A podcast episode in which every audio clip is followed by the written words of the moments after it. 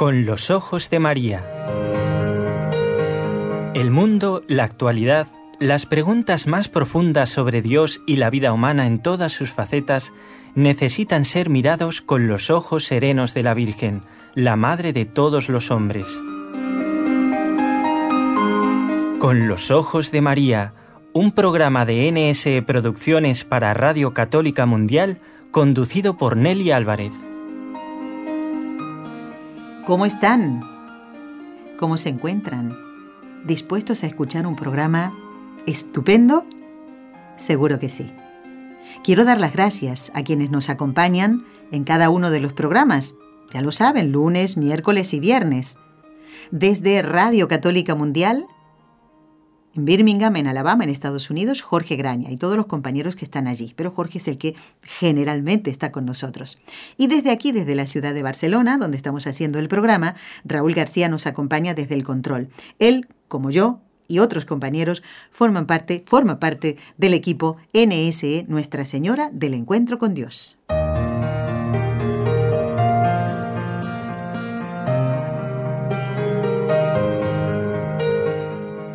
Quiero comenzar el programa de hoy con una frase del Papa Juan Pablo II, que decía ya por 1989, los santos han sido siempre fuente y origen de renovación en las circunstancias más difíciles de toda la historia de la Iglesia. Hoy tenemos una gran necesidad de santos.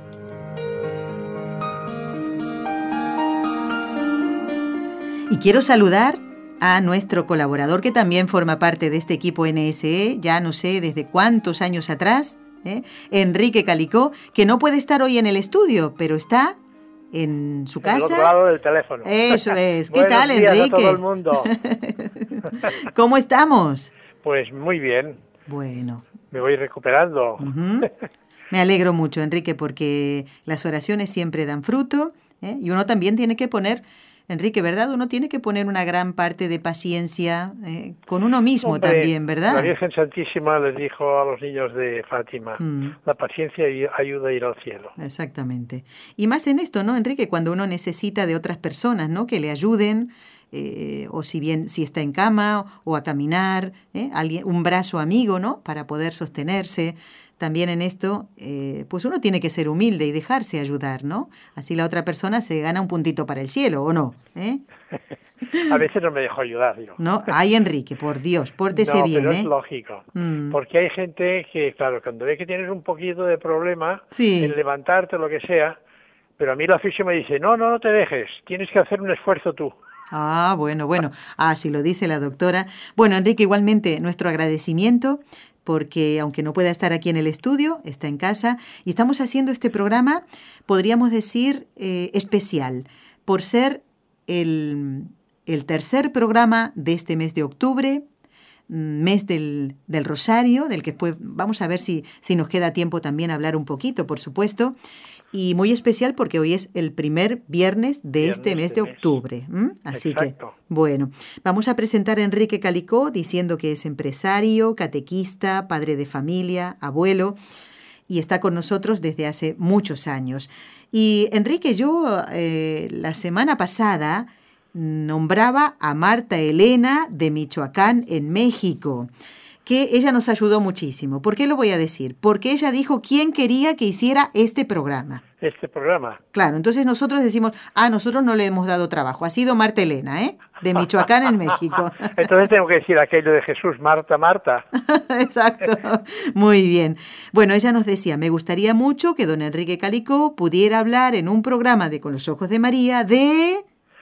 ¿De, quién vamos a hablar, Enrique? Vamos a hablar? A pues ver. hoy vamos a hablar de un hombre íntegro, un hombre excepcional, justo, inteligente, un gran pensador, teólogo, político, humanista, reformador y escritor inglés, que además fue poeta. Un hombre que decía, el hombre no puede ser separado de Dios ni la política de la moral, que vivió a caballo de los siglos XV y XVI, donde en Inglaterra, y fue declarado patrono de los gobernantes y los políticos por San Juan Pablo II.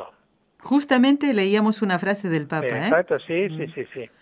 fue amigo de Erasmo de Rotterdam y de Luis Vives, eran de la misma época. Luis Vives era valenciano, eh, aquí España. Bien. Ambos eran unos grandes humanistas, filósofos, ideólogos y pedagogos de su época, así como de muchos, fue amigo de muchos obispos también. Efectivamente, ¿de quién estamos hablando? Pues de Santo Tomás Moro. Un ejemplo no solo para los políticos y para gobernantes, sino para toda persona, porque su norma fue primero Dios. Qué importante es esto. ¿eh? Dios ante todo. Esto le llevó a ser uno de los dos grandes mártires de la Iglesia de In- en Inglaterra. Muy bien. Eh, nos alegra mucho de poder cumplir esta promesa, Enrique, que hicimos la semana pasada, de hablar hoy de Santo Tomás Moro y poder complacer a esta oyente eh, habitual del programa, eh, Marta Elena de Michoacán, en México. Ya lo veníamos anunciando. Vamos a dar algunos datos, si le parece, como usted hace siempre, para ir conociendo la figura de los santos y después ver qué es lo que nos han dejado, ¿no? Primero su estela bien, de santidad. A ver. Bueno, Santo Tomás nace en Londres en 1477. 1477, todavía no se había descubierto América. Se gradúa en la Universidad de Oxford como abogado y a los 22 años ya es doctor en leyes y profesor brillante. Le apasiona, sobre todo a la persona, la lectura, lee mucho. Una costumbre que fue el resultado de que cuando era estudiante su padre le mandaba el dinero justito, justito. Su padre era juez. Ajá. Lo mandaba justito, justito. Y entonces él decía, como, no, como no tengo dinero para ir salir a, divertirme, pues me quedo en la universidad, me voy a la biblioteca y, y leo. Y coge, cogí el libro y leo. Bueno, mire, ve. ¿Qué se decía de él? Se A ver. decía que es un, es un intelectual muy brillante y a sus grandes cualidades intelectuales, además, añada otra cualidad muy buena, que era de una simpatía estupenda, una Sí, simpatía sí. muy agradable. Claro, un buen humor que no perdió ni, a- ni en el último momento de su vida, que ya lo veremos después Pues, seguramente. Sí ¿eh? lo veremos, sí lo veremos porque me lo, me lo ha apuntado. Ah, muy bien. Importante. en un principio, en un principio él quiso ser monje. Bueno, y se fue, y se fue a, los- a los cartujos, eh, no, sí, a los cartujos se fue. Bueno, quiso ser monje, estuvo un par de años allí, pero después se dio cuenta de que aquello no era, no era su, no era su, su vocación. Y entonces él leyó La ciudad de Dios de San Agustín y entonces se convenció y en 1505 se casa con, un- con su querida, muy querida Jane Colt, con quien tuvo un hijo y tres hijas. Pero desgraciadamente Jane muere joven y Tomás contrae nueve- nueva- nuevas nupcias, se vuelve a casar Sí. con una viuda, Alice Middleton, y esto eh, nos demuestra evidentemente que su vocación era el matrimonio. No hay duda. No hay duda. Excelente, fue un excelente esposo y un aman- amantísimo padre. No solo con sus hijos, también especialmente con los pobres y con cuánta gente se cruzaba en su camino. Ya hemos dicho que era de una simpatía muy agradable a todo el mundo. Acostumbraba ir personalmente a visitar los barrios de los pobres para conocer sus necesidades. Estamos hablando de los pobres de aquellas épocas Claro. de- del siglo XVI en, en Londres, en los bajos fondos de Londres. Sí. Madre mía, ¿eh? Quizás eh, alguien puede tener una pequeña idea por alguna película que lo hemos visto. Claro, pero, sí, Pero sí, sí. era aterrador. ¿eh? Aterrador, sí. nos- Aterrador. Ahí no había seguridad social, No. ni hospitales, Nada, ni no había nada. nada, nada, nada. Y, pero fíjese, fíjese cómo era y que con frecuencia invitaba a los pobres, les invitaba a comer a su casa, a sentarse en su mesa. ¿Eh? No, es, es que es que hay que ver cómo son las personas. ¿eh? Claro, así es.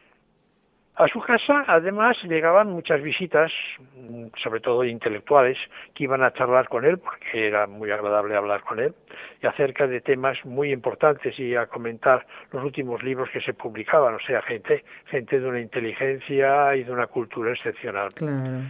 Su esposa se admiraba al verlo siempre de buen humor. Pasara lo que pasara, ¿eh? Pasara lo que pasara, siempre estaba de buen humor. Bueno. Además, además era una persona muy amena. Pues esto, Enrique, nos hace ver que, como usted decía antes, no solo es un ejemplo que la Iglesia nos pone a los, eh, pone a los políticos, ¿no? a los gobernantes, sino también a todo buen cristiano, a toda persona, ¿eh? Eh, esto de, de, ser un hombre así entrañable, cariñoso, siempre de buen humor, y usted decía pasar a lo que pasara, y eso es muy difícil, porque puedo estar de buen humor cuando todo me va bien, ¿verdad? Sí. Eh, y esto sí, de, claro, de, Cuando las cosas van bien, todo el mundo está contento. Exactamente. Pero cuando las cosas van mal, madre mía, a veces, a veces no se puede aguantar uno mismo. ¿eh? Sí, es así, es así. Bueno, y esta especial eh, forma de querer ¿eh? y de, de, hacer caridad hacia los pobres. Pues para llegar a eso y después a su al, al, motivo, ¿no? Por el cual él se mantiene fiel a Dios, ya lo veremos después también. Pues hay que debe haber una fuente de donde Tomás sacaba todo. Esta, esta ¿Dónde? Energía, esta, sí, sí, ¿Dónde sí. salía esto? Bueno, él era un hombre de profunda fe, de una fe terrible, ¿no? Tenía un gran amor a la Eucaristía. Ahí es donde sale. ¿eh? A la que asistía, además iba cada día, cada día, cada día, sin perder. Entre sus pensamientos, él pues solía decir, si me distraigo, la Eucaristía me ayuda a recogerme. Si se ofrecen cada día oportunidades para ofender a Dios, me armo cada día para el combate con la recepción de la Eucaristía. Si necesito una luz especial y prudencia para desempeñar mis pesadas obligaciones, me acerco a mi Señor y busco su consejo y busco su luz. Claro. También decía, estas cosas, buen Señor, por las que rezamos, danos la gracia de trabajarlas. Bueno, quiere decir, de hacerlas, de, de realizarlas. Sí. Este, pensamiento, este pensamiento para mí está muy claro. Nosotros lo expresamos diciendo, a veces, muchas veces decimos, a Dios rogando y con el mazo dando. Pues él, ¿qué hacía? ¿Qué hacía? Pues le pedía al Señor que le diera, que le diera la gracia de dar con el mazo. Ah, muy bien. muchos, muchos santos lo dirán de una forma o de otra, claro. ¿eh? de otra manera, pero muchos santos dicen esto. Yo recuerdo lo de San Ignacio, que también, por ejemplo, también lo decía de otra manera, muy distinta, pero lo decía yo el mismo. Uh -huh. Bueno, otra de sus frases comunes. Es más breve y rápido escribir herejías que responder a ellas. A ver, a ver, es más breve y rápido. Es más breve y rápido es... escribir herejías, o sea, apartarse de la iglesia, sí. ¿eh? que responder a ellas, o sea, que, def que defender a la iglesia ah, para, para, no caer. ¿Y por qué decía esto último? Eh, lo decía porque Tomás Moro escribió bastantes libros, ¿eh? muchos de ellos contra los protestantes. Por eso lo decía. El libro más famoso que él escribió, o menos al principio, era Utopía. Este libro bueno, le, le, ayudó muchísimo, le abre, le abre, le describe, él describe una uh -huh. nación que en realidad no existe, pero que debería existir, que Exacto. es esta utopía, ¿no? Exacto. ¿Eh? Ataca fuertemente a las injusticias que cometen pues los ricos y los altos cargos del gobierno, y los que cometen contra los pobres y contra los desprotegidos, eh, y va describiendo cómo debería ser la nación ideal, o sea, la nación ideal, esa, ¿eh? ¿cómo tendría que ser? Tendría que ser de esta manera. Yo supongo que él estaría pensando, pues, en eso, ¿eh? en, la, en la otra Jerusalén, ¿no? Claro, en el bien común, ¿verdad? Sí, en el bien exacto. común. Sí. Bueno, esta obra se hizo muy famosa y se conoció en toda Europa. Uh -huh. Y llamó la atención a Enrique VIII, el uh -huh. rey en aquellos momentos, quien le puso en importantes puestos de gobierno hasta llegar a ser canciller, nada más que el canciller de Inglaterra. ¿eh? Un puesto muy alto, ciertamente. El, el más alto de el todos. más alto, sí, sí, el sí. Que el que mandaba. Y él cambió con, con esto, porque a veces cuando nos, nos suben Ah, de sí, categoría, sí, sí, lo que ¿no? pasa, sí, cuando los suben de humos se nos suben, se nos suben los humos a la cabeza. Pues muy bien preguntado, porque él, muy bien, por este, este sitio, este cargo tan alto, tan alto, tan alto que, que a veces arriba del pedestal no ven, no ven la tierra y entonces se olvidan de ella, pues él no, él no, él, él no cambió en nada su sencillez. Siguió asistiendo a misa cada día, se confesaba con frecuencia y comulgaba diariamente. Eh, continuaba siendo tratable y amable con todo el mundo. Alguien afirmó, afirmó, alguien afirmó, o, o, la gente decía, yo creo que más bien alguien, no todo el mundo, ¿no? Parece que lo hubieran elegido canciller solamente para poder favorecer a los más pobres y a los más desamparados. Qué fama tenía, ¿no? ¿Eh? Qué buena Sí, fama sí, tenía, ¿no? de buena fama. Yo supongo que algunos ricos, algunos ricos no debían estar tan contentos, Sí. porque él jamás aceptó regalo o soborno alguno. ¿eh? Ujú. Otros, otros decían, el rey no pudo encontrar otro mejor consejero que este, Claro. pero Tomás no se dejaba embaucar. Tomás conocía perfectamente cómo era Enrique VIII y declaraba con su fino humor inglés. ¿eh? El rey es de tal manera que si le ofrecen una buena casa por mi cabeza, me la mandará a cortar de inmediato. Él lo decía, ¿eh? Y lo conocía bien, ¿eh? Claro. Pues Enrique, vamos a hacer ahora una pausa y nos gustaría que nos explicara esto de, ¿no? Ese conocimiento que tenía el canciller ¿eh? de, del rey, ¿eh? Eh, Tomás Moro, de Enrique VIII. Hacemos la pausa y luego vemos qué es lo que sucedió en la vida de este santo, ¿eh? Muy bien. Ya volvemos.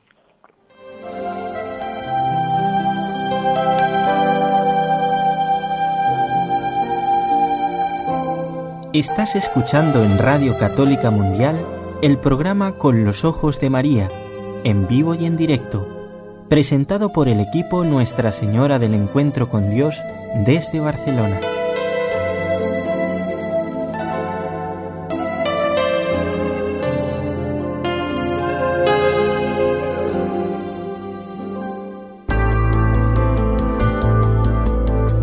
¿Quieres escribirnos ahora mismo? Puedes hacerlo al siguiente correo electrónico con los ojos de María arroba nsradio.com.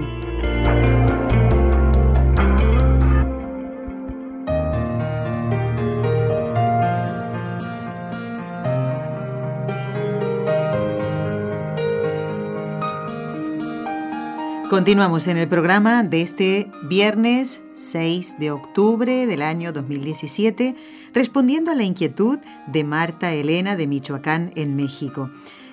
Ella nos pedía hace tiempo ya, ¿eh? en agosto de este año nos escribió pidiendo que habláramos de Santo Tomás Moro, pero eh, no otro, un invitado, un colaborador, yo, no, no, no directamente dijo Enrique Calico. Y aquí estamos cumpliendo, así que nuestro agradecimiento a Marta Elena por haber propuesto este tema, eh, hablar de este gran santo, y a Enrique que ha aceptado y a hoy que está en su casa. Y, nosotros, bueno, le damos las gracias. Vamos a, retomar entonces, Enrique, la historia de Santo Tomás Moro, que era evidente que conocía al rey al cual servía primero, ¿eh? Enrique VIII.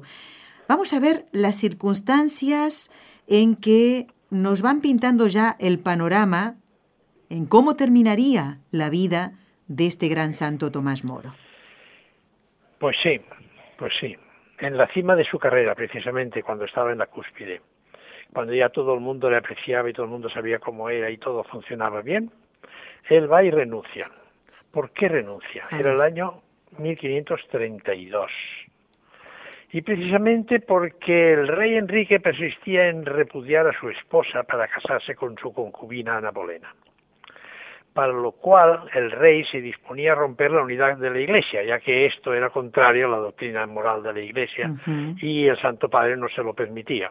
Entonces Enrique VIII decidió una cosa que se le pasó por la cabeza y ha hecho mucho daño, pero muchísimo daño.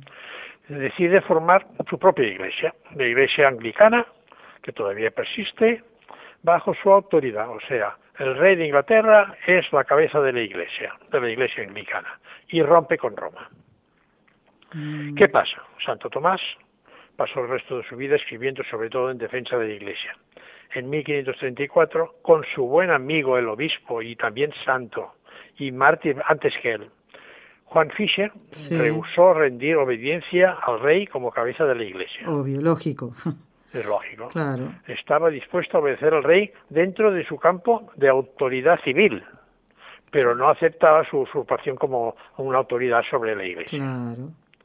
Entonces Tomás y el obispo Fischer se ayudaron mutuamente, mutuamente se apoyaron unos en mantenerse fieles a Cristo en un momento en que vamos, como puedo decir esto, en que la mayoría, casi todo el mundo, casi todos los cristianos o, mucha gente mm. cedía ante la presión del rey por miedo a perder la vida. ¿eh? O sea, por miedo cedían.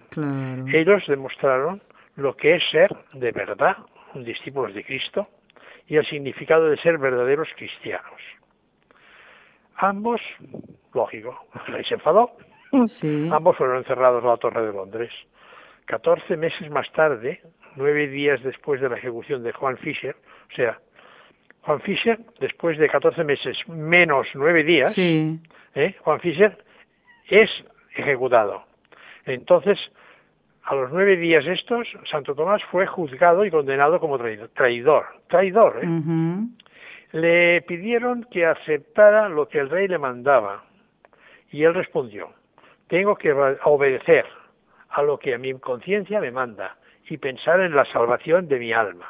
Esto es mucho más importante que todo lo que el mundo me puede ofrecer. No acepto esos errores del rey. Y añadió a los jueces que le estaban juzgando. ¿Qué? Y podamos después en el, en el cielo reunirnos felizmente todos con nuestra salvación eterna. Claro, claro. O sea que, para buen entendedor, señores, están ustedes condenándose si siguen por este camino. Claro, exactamente. Y, quedó claro por qué era condenado. Quedó clarísimo. Clarísimo, claro. ¿Y entonces qué pasó? Se le dictó entonces sentencia de muerte. Él se despide de su hija y de su, de su hija y de su hijo y volvió a ser encerrado en la Torre de Londres. Otra vez allí encerrado. Hasta que llegara el día en que el Señor se lo llevara al cielo. Pero mm, Estamos conociendo y mucho a Santo Tomás Moro, un hombre eh, íntegro. Con, íntegro, con una cultura y una actividad también, ¿no? Que debía ser así, sin parar, activo, ¿no? sí, sí, no sabía, no sabía cruzarse los brazos, ¿no? Pero, eh, claro, un hombre activo, eh, el día a día va, viene, pero ¿qué hace este hombre, Tomás? encerrado en esa terrible y tremenda torre de Londres. ¿Qué, qué es lo que hizo allí? En ese tiempo en el que estuvo cautivo? Pues no sé, no se quedó cruzado de verdad. Me imagino, me imagino. Muchos, que se tumban en el catre que le dan y, y, se pone a dormir, no. En los 14 meses de prisión que estuvo desde el 17 de abril del 34 hasta el 6 de julio del 35, de 1535, ¿no? Hay que decirlo bien, escribió varios cientos de hojas que forman uno de los más conmovedores testimonios de la fidelidad de un ser humano a su conciencia, a la verdad y a sus principios. Además, escribió una numerosa correspondencia, pues, que solamente parcialmente se ha podido rescatar. Es una, es una pena porque porque además escribió unas verdaderas cartas hermosísimas desde la cárcel a su hija Margarita, que estaba muy desconsolada, pero claro, en 500 años, imagínese. Los que reciben las cartas a lo mejor ya las, las tiraban o las guardaban un cierto tiempo y después ya, ya se perdieron. Es, una pena porque tenía, tenía un estilo muy bueno y además con, esa, con ese humor inglés y además estas cosas que él tenía, ¿no? ¿Y, se conserva? Esta sabiduría. ¿Se, conserva, alguna? Sí, sí, sí, se conserva bastante. Desde luego su, hija estaba desconsolada ¿eh? por la prisión de su padre. En ellas le dice, le dice, con esta cárcel estoy pagando a Dios por los pecados que he cometido en mi vida. Los sufrimientos de esta prisión seguramente me van a disminuir las penas que me esperan en el purgatorio. Recuerde, hija mía, que nada podrá pasar si Dios no permite que me suceda, y todo lo permite Dios para bien de los que lo aman y lo que el buen Dios permite que nos suceda es lo mejor, aunque no lo entendamos ni nos parezca ni nos ni nos parezca que sea así. Claro. ¿Eh? O sea, esto se ha podido conservar. También escribió dos obras, dos obras impresionantes.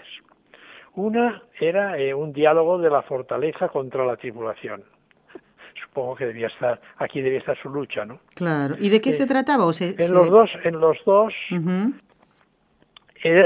bueno, en esta, en esta, en la fortaleza y la tribulación, eran dos personajes, uno que se llamaba Antonio, otro que se llamaba Vicente, uno era anciano, el otro era joven, dialogan ante una inminente invasión turca, eh, de los peligros y de las adversidades que han debido de sobrellevar los cristianos perseguidos por su fe dentro y fuera de Inglaterra.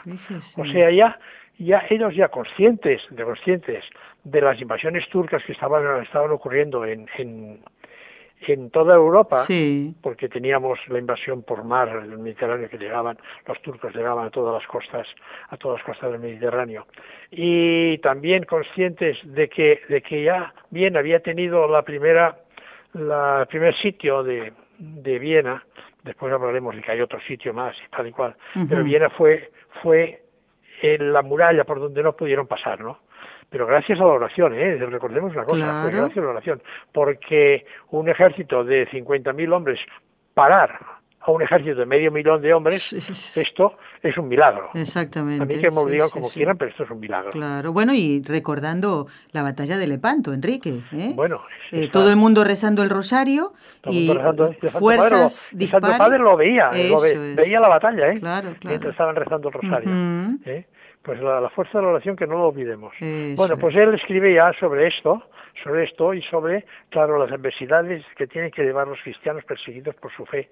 Y entonces él aprovecha una comparación de dentro de Inglaterra y fuera de Inglaterra. Ah, o podríamos decirlo, quizás primero podríamos decir fuera de Inglaterra y ahora estamos pasándolo nosotros aquí dentro de Inglaterra. Y, y que se preparen los cristianos, los católicos de verdad, los que sean fieles a Roma, porque lo van a pasar muy mal, porque lo pasaron muy y así fue. muchos, muchos siglos. Exacto. ¿Mm? Bueno, habló de dos obras, Enrique. La otra, sí, la otra era la agonía de Cristo. Desgraciadamente no tuvo tiempo de terminarla.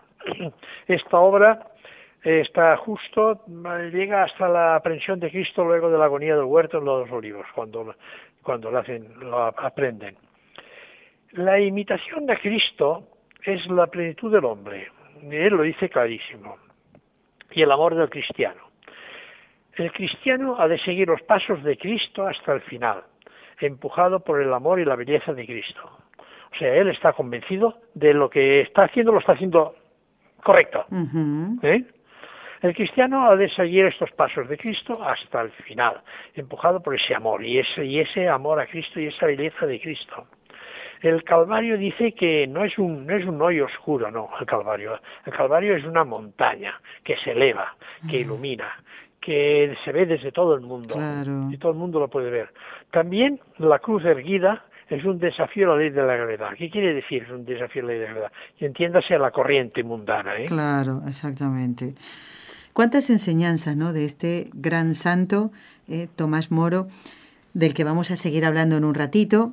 En este primer viernes de mes, en este mes del, eh, del Rosario. Y justamente este sábado, Enrique, qué bonito, ¿no? Que, ¿Cuántas coincidencias podemos decir así? Este sábado celebra la iglesia la fiesta de Nuestra Señora del Rosario, en recuerdo, ¿no? De aquella, aquella batalla de Lepanto, con dos fuerzas eh, dispares en, en, cantidad y que gracias a la oración eh, que propone San Pío V, o quien hoy es San Pío V, se gana esa batalla ganada por los cristianos y en honor entonces a, ese triunfo eh, de la fe y de la oración se establece el Día de Nuestra Señora del Rosario.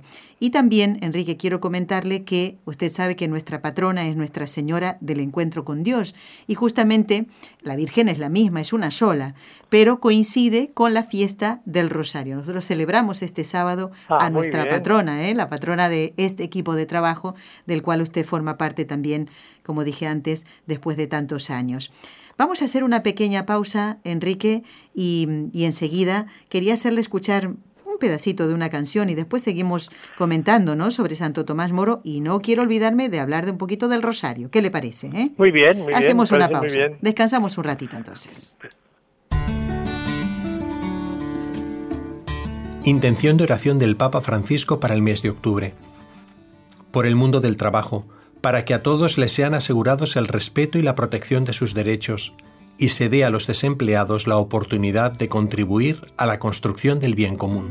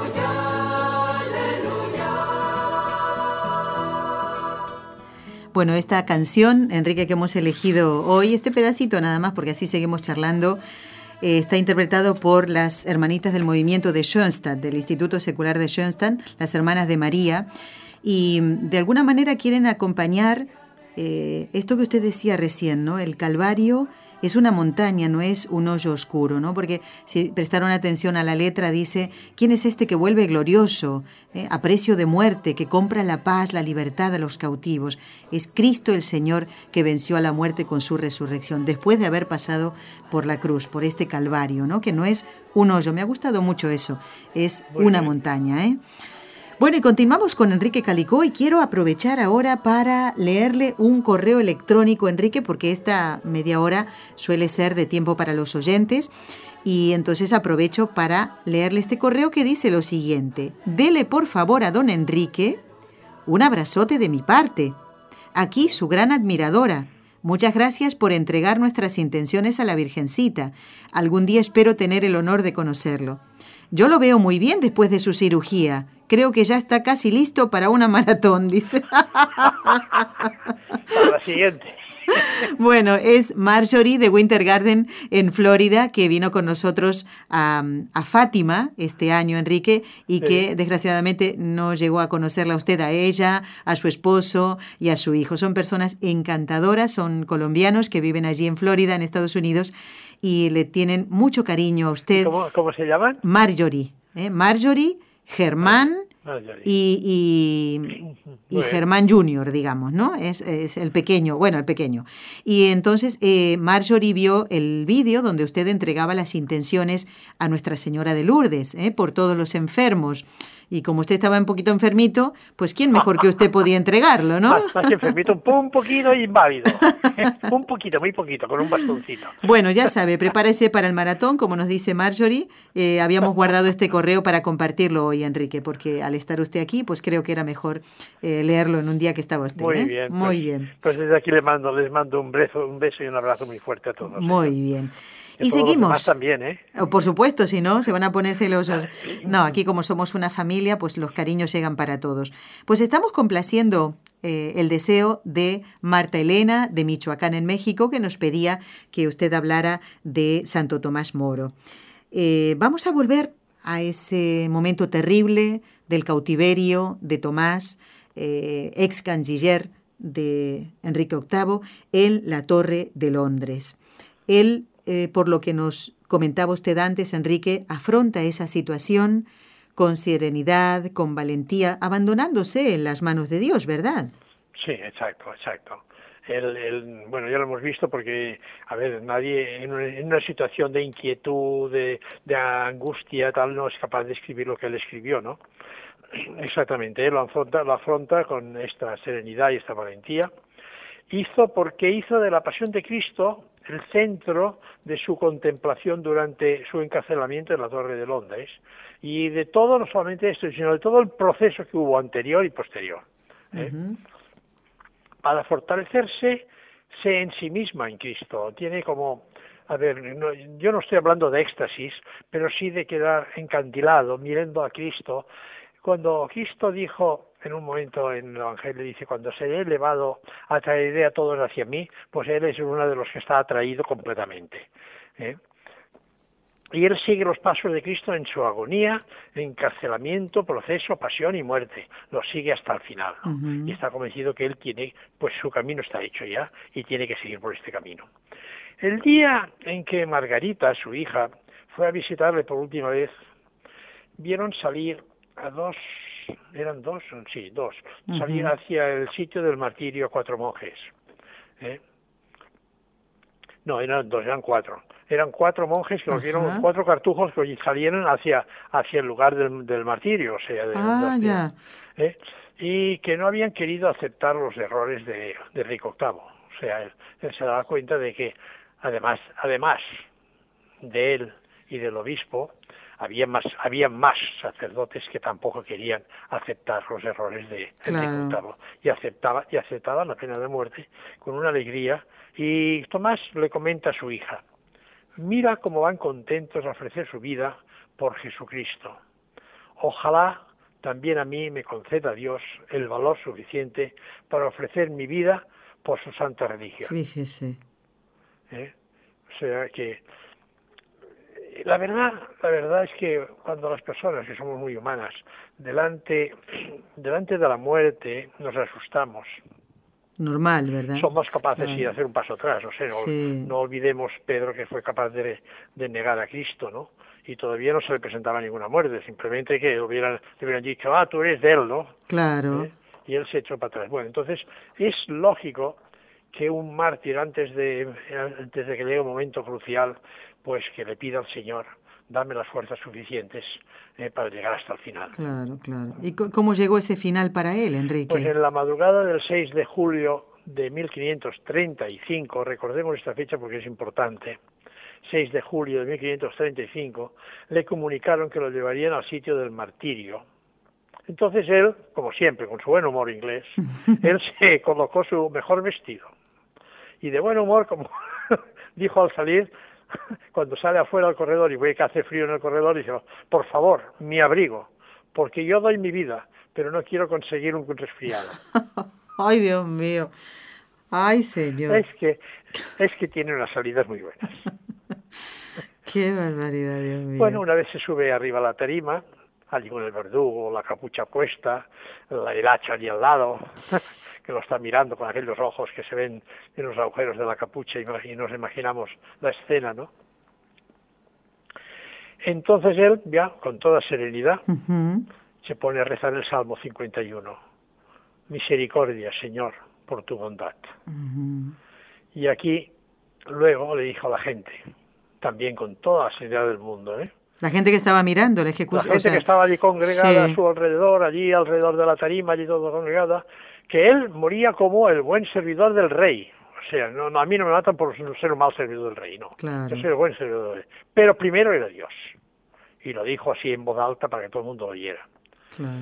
Prometió que rogaría por el rey y por sus otros perseguidores y declaró públicamente que moría por ser fiel a la Santa Iglesia Católica, Apostólica y Romana. Luego, enseguida, de un hachazo le cortaron la cabeza. ¿Sabía usted, Enrique, que mm, él tenía barba y parece ser que le acomodaron la cabeza para, para cortársela y, y, se le enganchó la, la barba? Eh, entonces le advirtió al verdugo que por favor que le cortara la cabeza pero no la barba. En ese momento, ¿lo sabía usted? No. sí, porque dijo, no, no, que la cabeza sí, pero que la barba no, que por favor se la acomodara bien.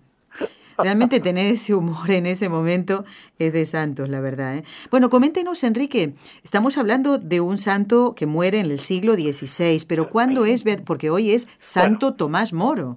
Hoy Santo Tomás Moro, que fue beatificado en 1886, o sea, bastantes años después, 300 y pico, 350 años después, ¿dónde? En Florencia. ¿Por quién? Por el Papa León XIII. Y fue declarado santo por el Papa Pío XI en 1935. Tres, tres, años antes de que yo naciera. Mire, bueno. y un sabio, un sabio. Este, de estas palabras, yo no sé qué sabio era, pero son unas palabras muy sabias. Eh, dijo, este hombre, aunque no hubiera sido mártir, bien merecía que lo canonizaran, porque su vida fue un admirable ejemplo de lo que debe de ser el comportamiento de un servidor público. Ay, me gustaría que muchos oyeran esto. Sí. Un buen cristiano y un excelente ciudadano. Fíjese, un buen cristiano y un, excelente, ciudadano. Eh, quiero recomendarle a los oyentes una película. No solemos hacerlo nosotros aquí, salvo ¿eh? que, que esté muy bien, sino no, porque hay que tener mucho cuidado. ¿eh? con las películas, con los libros, que no solemos recomendar. Pero Enrique, yo no sé si usted ha visto Un hombre para la eternidad, que es la historia de Tomás Moro, de Santo Tomás Moro. Sí, la he visto ¿Mm? hace muchísimos años. Sí, sí, sí, yo también. Muchísimos.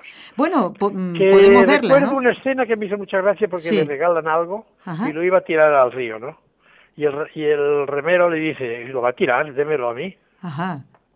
Algo que algo que le han regalado que él no acepta, claro. Ah, ya, ya, ya. Y lo, y lo, iba a tirar, lo iba a tirar al río, ¿no? Sí. Y el ramero dice, hombre, si lo va a tirar, démelo. Claro. bueno, pues para, para claro. Tirarlo. A lo mejor sería para sobornarlo, para sacar algún sí, sí, beneficio de sí. eso. Bueno, claro. pues ese, ese, ese remero después declaró contra él. Ah, fíjese, no me acordaba yo. De... Vamos a tener que, Raúl, que verla de nuevo a esta película. ¿eh? Un hombre para la eternidad. ¿eh? Ahí está la, eternidad. la vida de Santo Tomás Moro.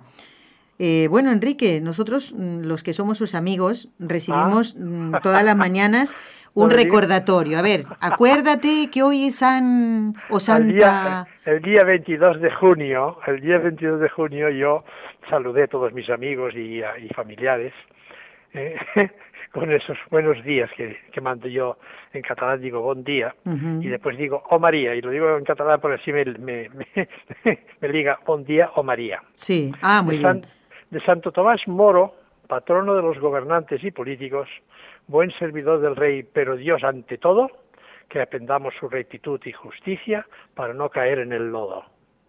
Muy bien. Pero Enrique, ¿por qué el 22 de junio? Si usted nos acaba de decir que murió el 6 de julio, ¿es que se celebra el 22 de junio? Yo, yo, diría que sí. Sí, puede ser, no es extraño eso, ¿eh? que... no, no, no, para nada. No es la primera vez no es la primera vez que se celebra una fiesta fuera del, del día de, de, la necrológica. Exactamente, exactamente, 22 de junio, muy bien. Eh, ¿Qué le parece si adelantamos un poquito el rezo de las tres Ave Marías, Enrique, que solemos hacer? Sí, es lo que iba a decir, me parece que corre el reloj, ¿no? Claro, está corriendo el reloj, pero eh, hacemos así, como que terminamos aquí el tema de Santo Tomás Moro y luego me gustaría que dedicáramos los últimos minutos a hablar del Rosario. Estamos en el mes del Rosario, no podemos dejar de hacerlo, ¿eh? bueno, vamos a pedirle entonces a Raúl que... Mm, coloque la música que nos acompaña en la oración de estas tres Ave Marías vamos a rezar por todos los gobernantes, ¿eh? eh Enrique, que tanto, tanto necesitan de la oración, ¿eh? tanto los que son católicos para poder ejercer eh, la conversión de los políticos, para la conversión de los gobernantes. Sí, sí, sí. Y más porque los que los que quieren vivir como Dios manda, pues tienen sus, como la mayoría, no son hombres de una fe. oposición tremenda. Tremenda, tremenda. Tremenda, porque hay unas presiones con esto de, de, de, las plataformas estas que se han movido ahora. Sí, entonces, Entonces vamos a rezar, vamos a rezar por todo, por los sacerdotes en esta campaña que venimos haciendo. En el nombre del Padre y del Hijo y del Espíritu Santo. Amén. Dios te salve María, llena eres de gracia, el Señor es contigo. Bendita tú eres entre todas las mujeres, y bendito es el fruto de tu vientre, Jesús. Santa María, Madre de Dios, ruega por nosotros pecadores, ahora y en la hora de nuestra muerte. Amén. Dios te salve María, Llena eres de gracia, el Señor es contigo. Bendita tú eres entre todas las mujeres, y bendito es el fruto de tu vientre, Jesús. Santa María, Madre de Dios, ruega por nosotros pecadores, ahora y en la hora de nuestra muerte. Amén. Dios te salve María, llena eres de gracia, el Señor es contigo. Bendita tú eres entre todas las mujeres, y bendito es el fruto de tu vientre, Jesús. Santa María, Madre de Dios, ruega por nosotros pecadores, ahora y en la hora de nuestra muerte. Amén. Santo Tomás Moro, ruega, por, nosotros, Y por todos los políticos.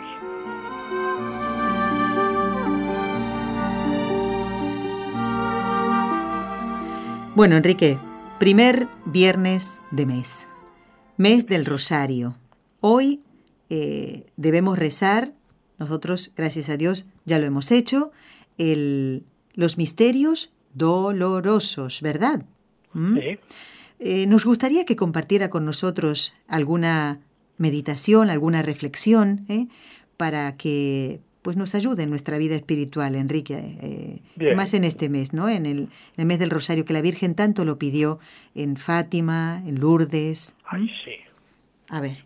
Y hay gente que, y hay gente que no reza porque y la Virgen lo está pidiendo continuamente y, y, la cantidad y la cantidad de fuerza que lleva el rosario en conversiones en todo. Bueno pues el primer misterio de dolor podríamos comentar un poquito este misterio que es la oración de Jesús en el huerto de Getsemaní si le parece bien. Claro adelante Enrique sí. Pues Jesús sabe que su momento está al llegar. Son las horas de angustia de inmensa angustia que preceden al suplicio él dice, Padre, si quieres, aparte de mí esta copa, pero no se haga mi voluntad, sino la tuya. Entonces se le apareció un ángel venido del cielo que le confortaba, y sumido en agonía insistía más en su oración. Su sudor, su sudor se hizo como gotas espesas de sangre que caían en tierra. Esto lo podemos encontrar en Lucas 22, 42, 44. Señor, estás decidido a cargar con todos los pecados del mundo y de todos los tiempos, y ni ese momento de agonía hará que te desvíes de tu voluntad, que es la del Padre. También la Virgen María te acompaña en este momento de angustia. Te viene acompañando siempre en silencio, desde que Simeón le anunció que una espada atravesaría su alma. Desde cuando el niño, de niño tus padres te presentaron al templo y ha estado presente en este momento, llevando esta angustia en su corazón durante más de 30 años. Comentario. Hmm. Sus momentos de soledad son momentos, tu Señor. Pides una y otra vez a tus discípulos que te acompañen en tu oración. Pedid y no caigáis en tentación. yo estoy entre ellos. Les miras a ellos y me miras a mí. Y me encuentras dormido. Señor, yo creo en ti. El espíritu está pronto, pero la carne es débil. Oigo que me dices de nuevo, ¿cómo es que estás dormido? Levántate y ora para que no caigas en tentación. Amén. Amén. Hoy, por ser primer viernes de mes, Enrique, quiero recordarle a los oyentes la devoción de los nueve primeros viernes, ¿no? Que eh, el Señor enseñara a, Santa Margarita María de Alacoque. Y justamente se trata de esto, ¿no? De, reparar esto que usted nos estaba relatando ahora, que eso fue nada más que el comienzo. ¿eh? Eh, el reparar al corazón de Jesús por tantos pecados y empezar por nosotros, no mirar al vecino. Decir, ah, bueno, los pecados del vecino, no, no, yo, los míos, tengo que, yo, ¿eh? Jesús pasó eso por mí. Yo, si miro al vecino, tengo que mirar al espejo y decir, ese que me está mirando. Claro, o sea, yo.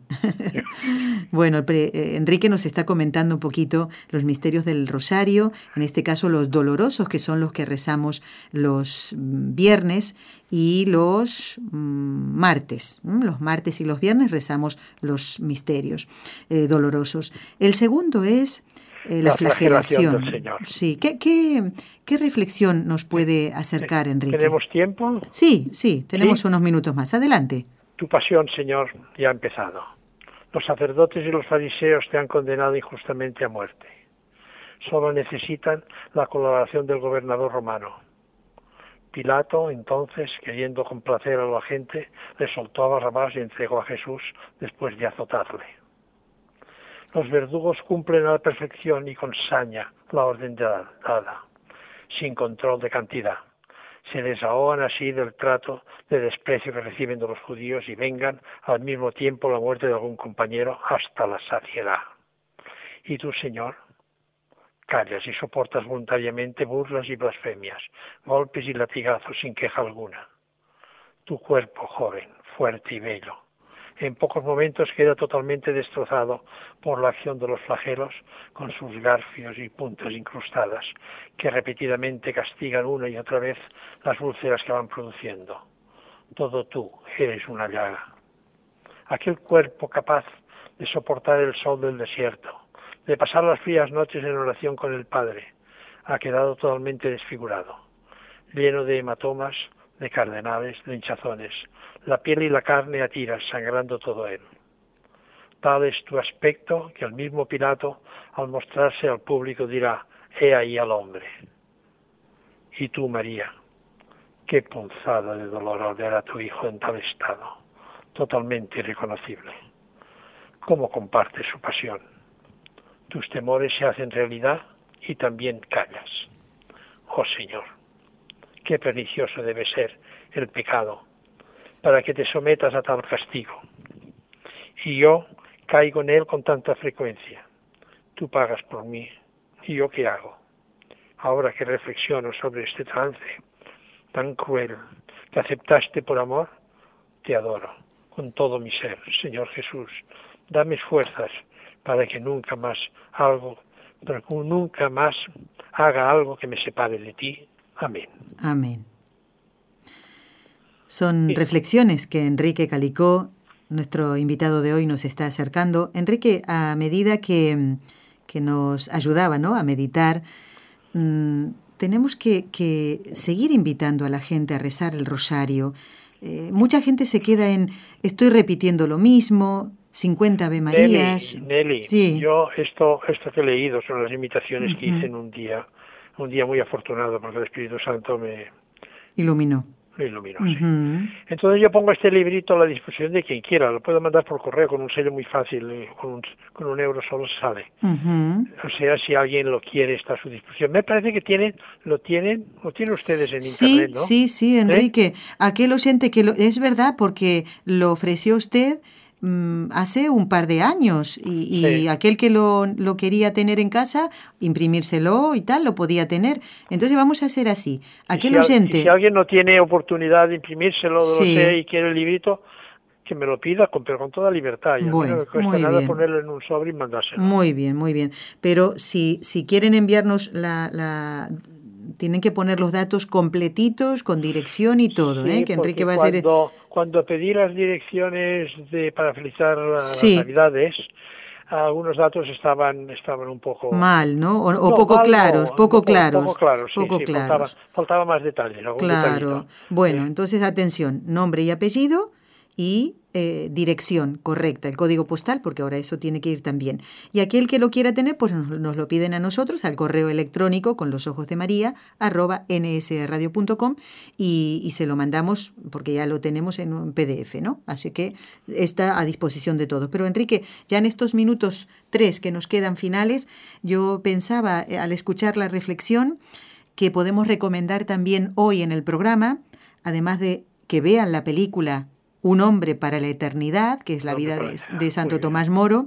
¿Por qué no hoy en este primer viernes eh, ver también la Pasión de Cristo de Mel Gibson? Eh? Eh, porque es fantástico. Claro, eso es como mm, las dos cosas, se un complemento. Uno se, da cuenta, uno se da cuenta la flagelación lo que era. Y discutiendo con amigos y tal y cual, y me decía, no puede ser y un, un, médico dice, una persona humana esto no lo resiste, pero como era Dios, no pudo, puede resistir. Yo digo, sí fue así de bruta, porque imagínense ustedes los sacerdotes del templo que querían muerto a Jesús, entonces temieron de que el Pilato le diera una paliza con esto y después lo soltara. Y entonces dieron unas propinas, esto es seguro, ¿eh? Mm. Seguro que dieron propinas para que lo mataran a, a latigazos. Ya, ya, ya. Bueno, pues... Yo cuando vi la película me imaginé esto, esto me lo imaginé porque cuando ves la rabia con que están, están allí, que no terminan y que tienen parece que quieran que quieran verlo muerto allí ahí mismo. ahí mismo es verdad. Pues entonces las recomendaciones un hombre para la eternidad vida de Santo Tomás Moro y la Pasión de Cristo de Mel Gibson. Y también pensaba si alguien quiere sumar música por ejemplo y escucharla eh, hablando de la Virgen y pensando en ella no como estaba allí sufriendo de pie junto a la cruz pues un Stabat Mater por ejemplo no Stabat Mater estaba la madre de pie allí y les recomendamos de Monseñor Marco Frisina que es una versión preciosa del Stabat Mater, ¿eh? Así que Raúl me dice también que sí, muy bonita. Hay muchas versiones que la puede uno buscar en YouTube, pero les recomendamos la de la de Monseñor Marco Frisina, realmente con una delicadeza, bueno, una joyita realmente. ¿eh? Bueno, pues hoy han sido días de recomendaciones. Aquel oyente que quiera tener en el PDF ¿eh? un documento con las meditaciones que escribiera Enrique Calicó y ven ustedes, alguna las ha compartido con nosotros o en el programa de hoy, pues nos lo pueden pedir escribiendo al correo electrónico ¿eh? así que él está disponible. Y otra recomendación, estoy, estoy, estoy preparando las felicitaciones de Navidad. Si el año pasado alguien, los que la pidieron, no tengo las direcciones, se los puedo mandar. Muy bien. nada. Se llevaron una sorpresa morrocotuda. Muy bien. Cuando recibieron la felicitación. No puedo decir lo que era, pero fue una sorpresa. Muy bueno, bien. Si alguien más se quiere apuntar, solo tiene que, que dar el nombre y ya está. Muy bien. Nombre y dirección. Así es, y se lo hacemos saber en cualquier momento, Enrique. Vamos a dar las gracias a Enrique Calicó, eh, empresario. A Dios nuestro por supuesto, desde ya, ¿eh? Bueno, Enrique, gracias por haber estado con nosotros. Eh, feliz mes del Rosario. Envíele un beso a María Rosa, su esposa, y hasta un nuevo encuentro, si Dios lo permite, en el próximo mes de noviembre. Enrique, muchísimas gracias. ¿eh? Muy bien, muchas gracias a todos. Muy bien, y amigos oyentes, gracias por habernos acompañado. Gracias Jorge Grania, gracias Raúl García. Hasta el próximo lunes, si Dios quiere.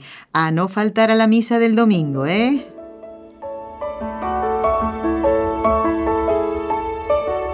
Has escuchado un programa de NSE Producciones para Radio Católica Mundial.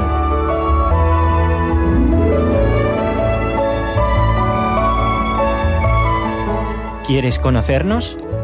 Escríbenos al correo electrónico con los ojos de María nsradio.com. Envíanos tus sugerencias o comentarios con los ojos de María arroba nsradio.com.